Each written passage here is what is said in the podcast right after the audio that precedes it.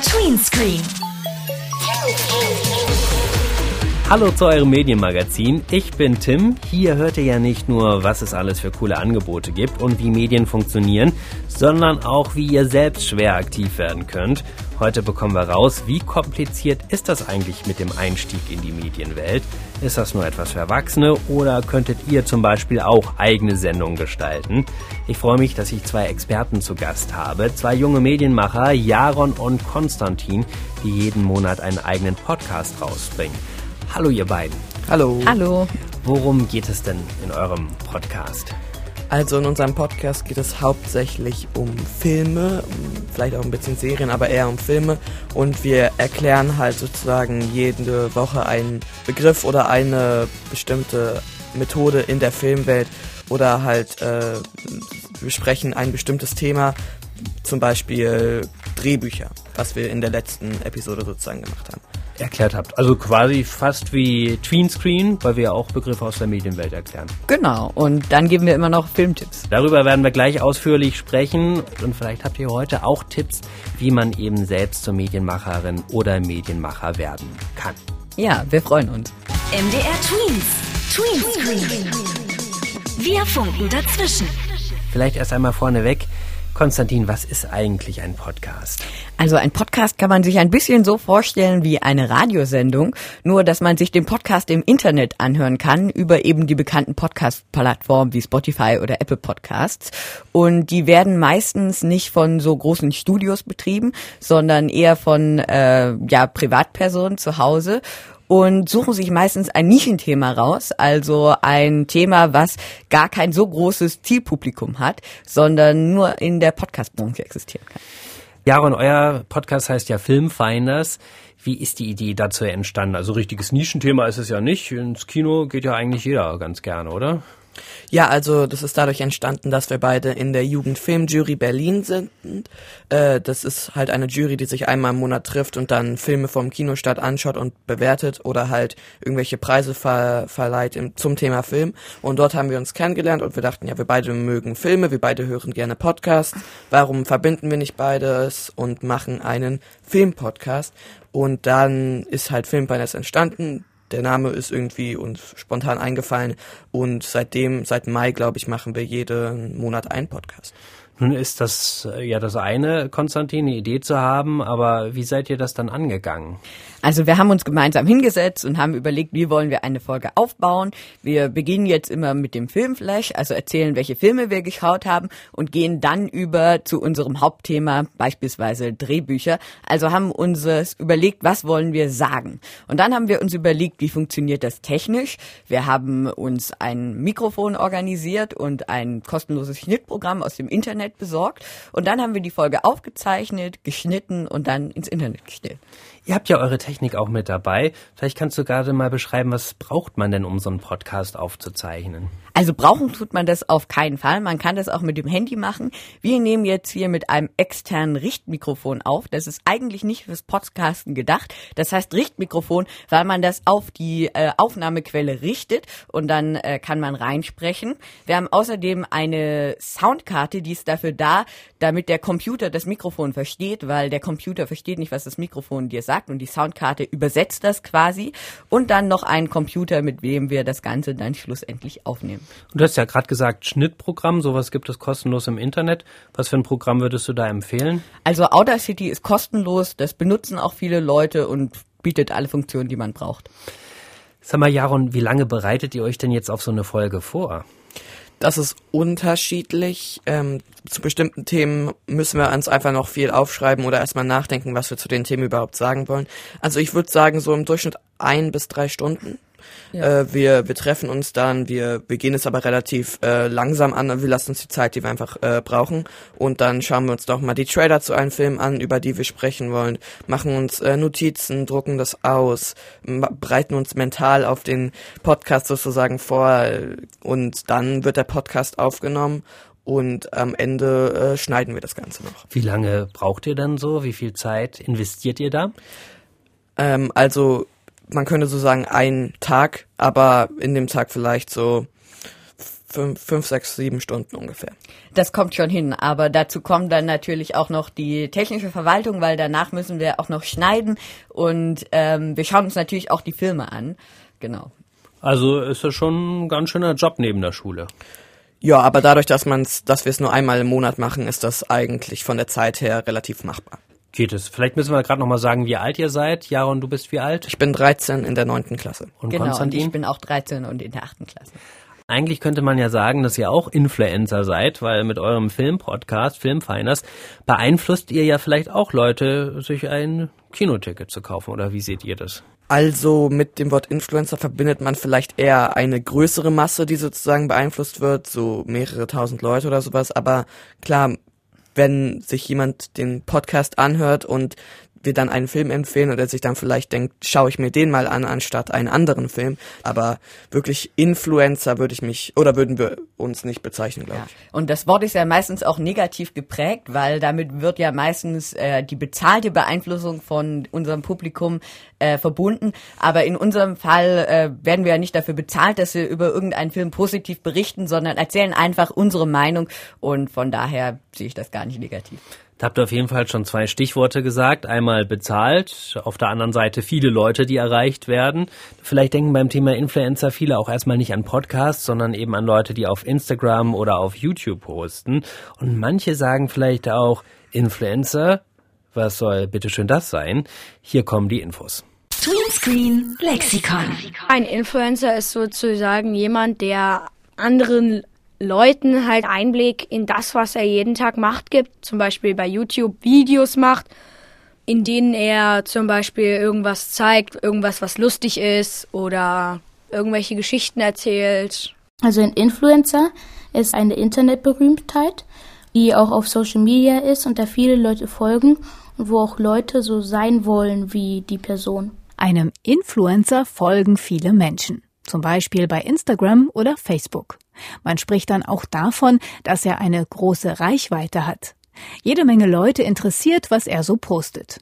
Der Begriff Influencer kommt aus dem Englischen und bedeutet beeinflussen. Zum Beispiel, indem er im Video immer wieder in eine Chipstüte greift, wo die Marke drauf ist. Dann denkt man, hm, den mag ich, der ist es, hm, vielleicht sollte ich das auch mal probieren. Genau, er hat Einfluss auf die Menschen, die ihm folgen, die ihn abonniert haben und die seiner Meinung vertrauen. Erklärt Marcel Burkhardt von der Initiative Social Web macht Schule aus Dresden am Tweenscreen-Telefon. Es geht dann auch in die Richtung, dass die täglich ein oder mehrere Beiträge zum Beispiel posten bei Instagram, um zu zeigen, was erleben sie gerade, was machen sie gerade.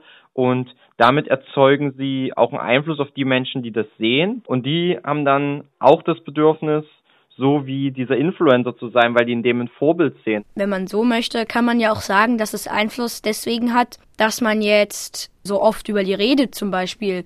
Und ich muss ehrlich zugeben, ja, ich lasse mich von denen beeinflussen. Was ich gehört habe, dass sie oft so Sachen zugeschickt bekommen und dann wird so gesagt, ja, du kriegst Geld wenn du dafür Werbung machst und sagst, dass es toll ist und so? Ich glaube, es ist so, dass man, wenn man das macht, unten in die Ecke oder oben in die Ecke, also wenigstens irgendwo hinschreiben muss oder in die Videobeschreibung oder so, Werbung reinschreiben muss. Sonst ist es Schleichwerbung und das ist verboten. Ich sollte immer kritisch hinterfragen, was ich da sehe. Ob alles, was er da so lobt und so überschwänglich in die Kamera zeigt, hält, ob das für mich wirklich als Person so nützlich ist, ob ich das jetzt wirklich kaufen muss, nur weil der Influencer sagt, hey, das ist doch was Cooles, leg dir das zu, das bereichert dein Leben. Es gibt ja auch viele Leute, die bieten dann so T-Shirts mit dem Logo oder so an. Von so Lieblingsleuten, die dann so Lieblingsvideos machen ja, davon habe ich halt so ein oder anderes. Die Welt der Influencer sieht immer irgendwie perfekt aus, besonders auf Instagram. Tolle Zimmer, super Strände und strahlender Sonnenschein. Also ich glaube, bei vielen ist es nicht die Realität, sondern dass sie dann vieles besser machen oder hübscher, als es in echt ist oder halt so tun, als wären sie wer anders oder woanders. Ja, das ist dann alles besonders schick, da steht da nicht zum Beispiel überall eine halbvolle Kaffeetasse rum, wo man vergessen hat, die auszutrinken oder so. Man sollte das vielleicht nicht zu ernst nehmen und sich damit vergleichen, weil das wäre vielleicht nicht so gut, weil halt das oft halt nicht die Realität ist.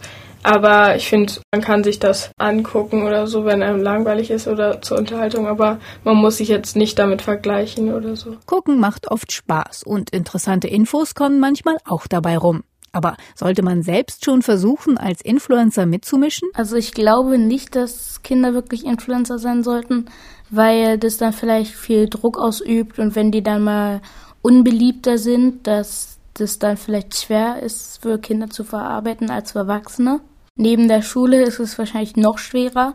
Das wird dann wahrscheinlich viel zu anstrengend. Unser Tweenscreen-Lexikon zum Thema Influencer. Jaron, gibt es irgendwelche Influencer, die du toll findest? Also ich höre ja selbst sehr viel Podcast und da finde ich den Funkkanal Cinema Strikes Back äh, interessant, weil ich das einfach gut finde, wie sie das machen und äh, so könnte man das später mit mehr Reichweite natürlich auch machen. Sagt mal, ihr beiden, wie sorgt ihr eigentlich dafür, dass euer Podcast auch spannend ist? Also, dass Leute euch gerne zuhören und nicht sagen, ach Gott, da labern halt zwei so ein bisschen rum.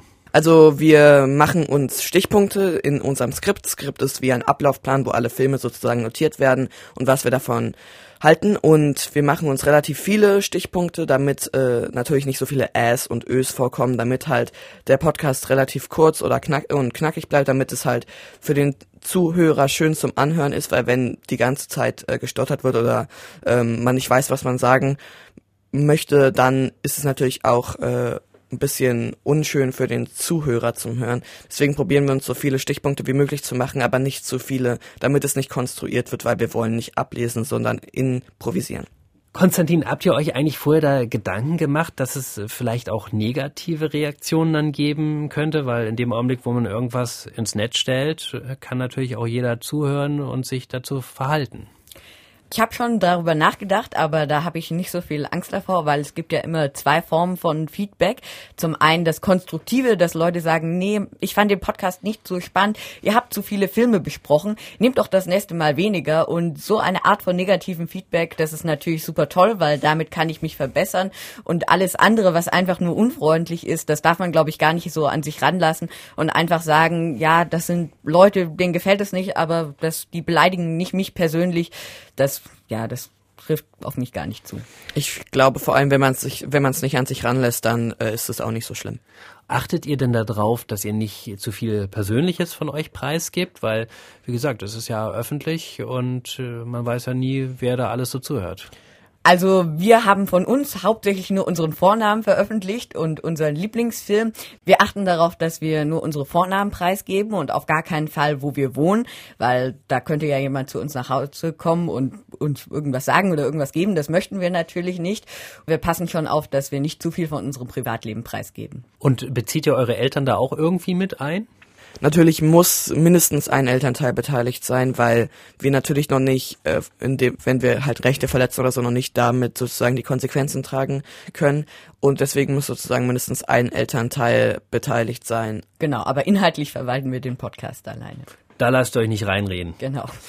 Ja, vielleicht äh, haben wir jetzt noch mal ein paar Tipps oder vielmehr ihr habt vielleicht ein paar Tipps für alle, die ihren eigenen äh, Podcast starten wollen. Ihr habt ja schon gesagt, also es ist schon ganz gut, wenn man sich einen Kopf macht und nicht äh, einfach so vor sich hinredet, weil das könnte dann auch ein bisschen anstrengend werden. Was gibt's denn sonst noch so für Tipps? Sich vor allen Dingen Zeit lassen, nicht sagen so, also wir treffen uns jetzt und dann muss sofort eine Podcast-Episode entstehen. Wir haben uns auch erst zweimal getroffen, ich und Jaron, und haben überlegt, wie soll unser Podcast aufgebaut sein, was soll unser Logo sein, was soll unser Name sein. Und dann, wenn man den Podcast aufnimmt, einfach sich ausprobieren. Und wenn man mit der ersten Folge nicht zufrieden ist, dann muss man die vielleicht auch gar nicht hochstellen und dann einfach nochmal veröffentlichen, also nochmal eine zweite Folge aufnehmen und die dann veröffentlichen. Und ich habe auch das Gefühl, wir beide verbessern uns von Podcast-Folge zu Podcast-Folge, einfach weil wir viel mehr Erfahrung sammeln.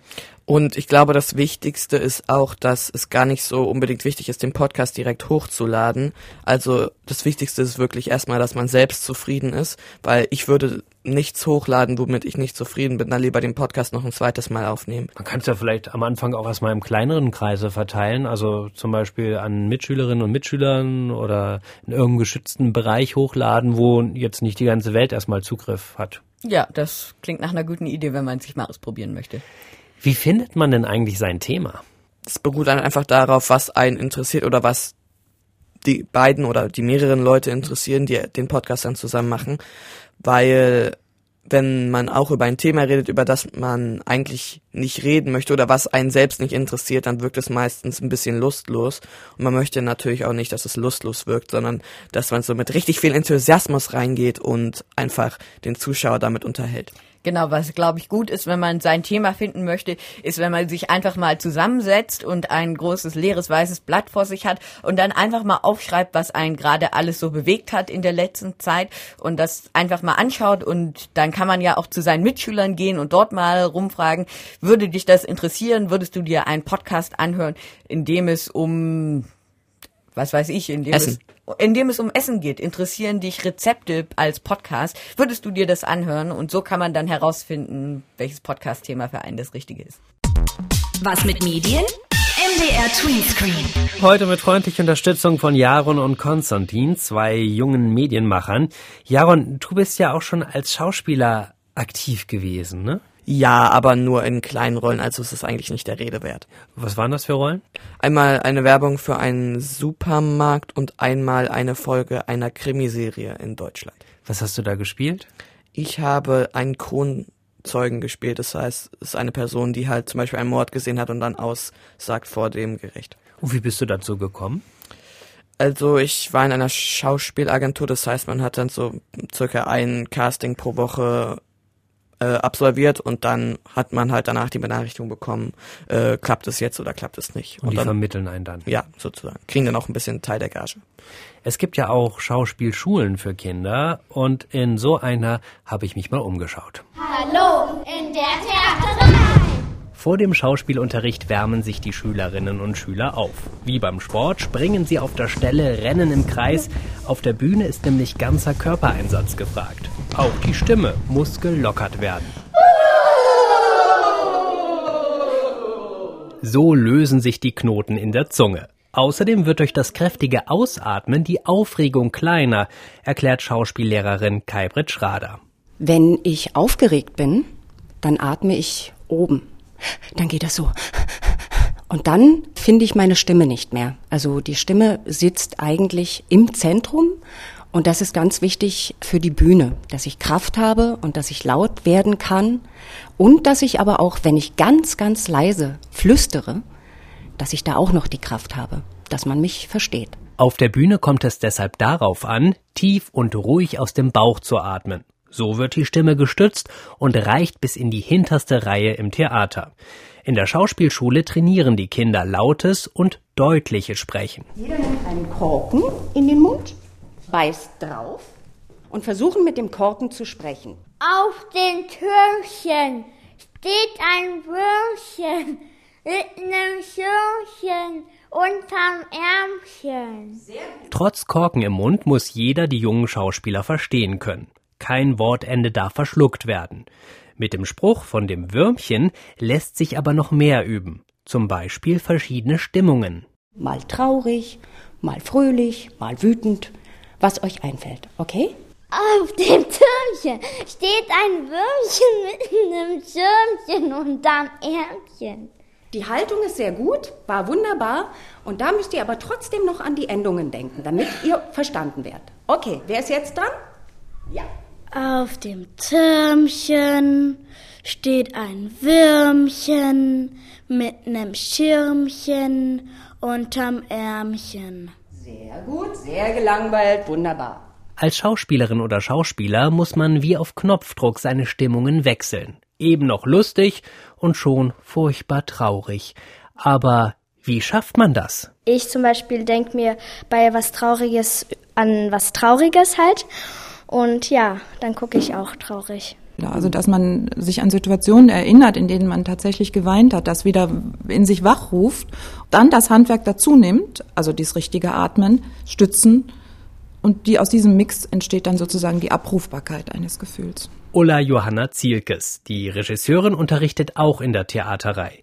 Heute hat sie sich für ihre Schüler eine besondere Aufgabe ausgedacht. Sie sollen einen Streit spielen, bei dem ein weißes Tuch im Mittelpunkt steht. Also das Requisit muss vorkommen. Es soll auch diese Größe haben. Kann also Decke, Tischdecke, Duschvorhang, was auch immer sein, ja? Zwei Minuten Vorbereitung. Partner? Partner neu. Jetzt muss alles ganz schnell gehen. Jeweils zu zweit überlegen sich die Mädchen und Jungen spontan eine kleine Szene. Das nennt man Improvisieren. In der Szene von Carlotta und Nicole stellt das weiße Tuch eine Jacke dar, mit der ein dummes Malheur passiert. Oh Mann, kannst du nicht einmal aufpassen? Tut mir leid, ähm, Du bist echt ein, die blödste Schwester, die man sich wünschen kann. ähm, sorry, aber willst du meine Jacke haben? Gut. So schnell lässt sich ein Streit lösen. Auf der Bühne vielleicht sogar leichter als im wahren Leben. Schauspielerin und Schauspieler kann eigentlich jeder werden, sagt Kai-Britt Schrader. Ob man sich aber für den Beruf wirklich eignet, lässt sich einfach feststellen. Wenn man von allein anfängt, schon vor Mama und Papa immer zu spielen und sich äußern will, dann kann man das fördern. Eine Schauspielschule für Kinder auch eine Möglichkeit für den Einstieg in die Medien. Konstantin und Jaron, ihr berichtet in eurem Podcast jetzt so viel über Filme. Hättet ihr auch noch mal Bock, in einem Film mitzuspielen? Also Jaron, du hast ja schon. Konstantin, wie ist es bei dir? Oh, eigentlich hätte ich total Lust, aber ich bin ja auch zur Jugendfilmjury gekommen, weil ich eigentlich hobbymäßig Filme selber mache. Ich habe in meinem Hort mit anderen äh, Schülerinnen und Schülern, die auch Lust drauf hatten und auch ganz kreativ waren, immer wieder so kürzere Spielfilme, Krimifilme gedreht und geschnitten und dann äh, vor dem vorm Hort gezeigt. Und ja, das hat mir immer sehr viel Spaß gemacht. Hast du da auch die entsprechende Ausrüstung oder wie hast du das gemacht? Ja, ich habe über mehrere Jahre immer gespart, Geburtstag und Weihnachten und dann habe ich mir irgendwann eine Kamera gekauft und irgendwann ein Mikrofon und irgendwann noch so eine Tonangel, dass man von oben angeln kann. Und ja, so sind wir Stück für Stück immer näher ans, nein, nicht an den perfekten Film, aber an einen ja, besseren Film gekommen. Jaron, heißt das auch, also später unbedingt ein Medienberuf? Ich denke schon. Also würde mich auf jeden Fall interessieren. Es muss jetzt auch gar nicht irgendwie Filmkritiker sein oder Schauspieler sein, aber irgendwas mit den Medien, gerade dass es auch sehr viele Jobs da gibt, verschiedene Jobs vor allem, äh, würde ich gerne machen. Was ich cool finde bei euch beiden, weil das auch so ein bisschen das Thema der Sendung heute ist, Medienmacherinnen und Medienmacher, eigentlich kann jeder einfach loslegen, oder?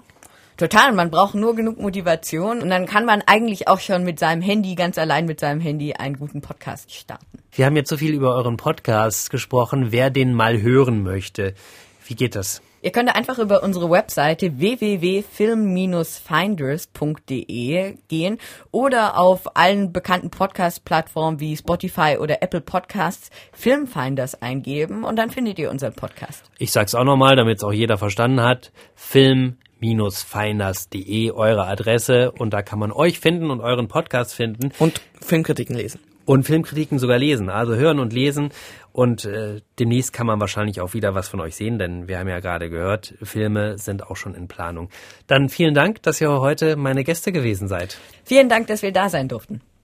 Und ich sage auch Tschüss für heute. Ich bin Tim, bis zum nächsten Mal hier bei Tweenscreen. MDR Tweens. Tweenscreen. Wir funken dazwischen.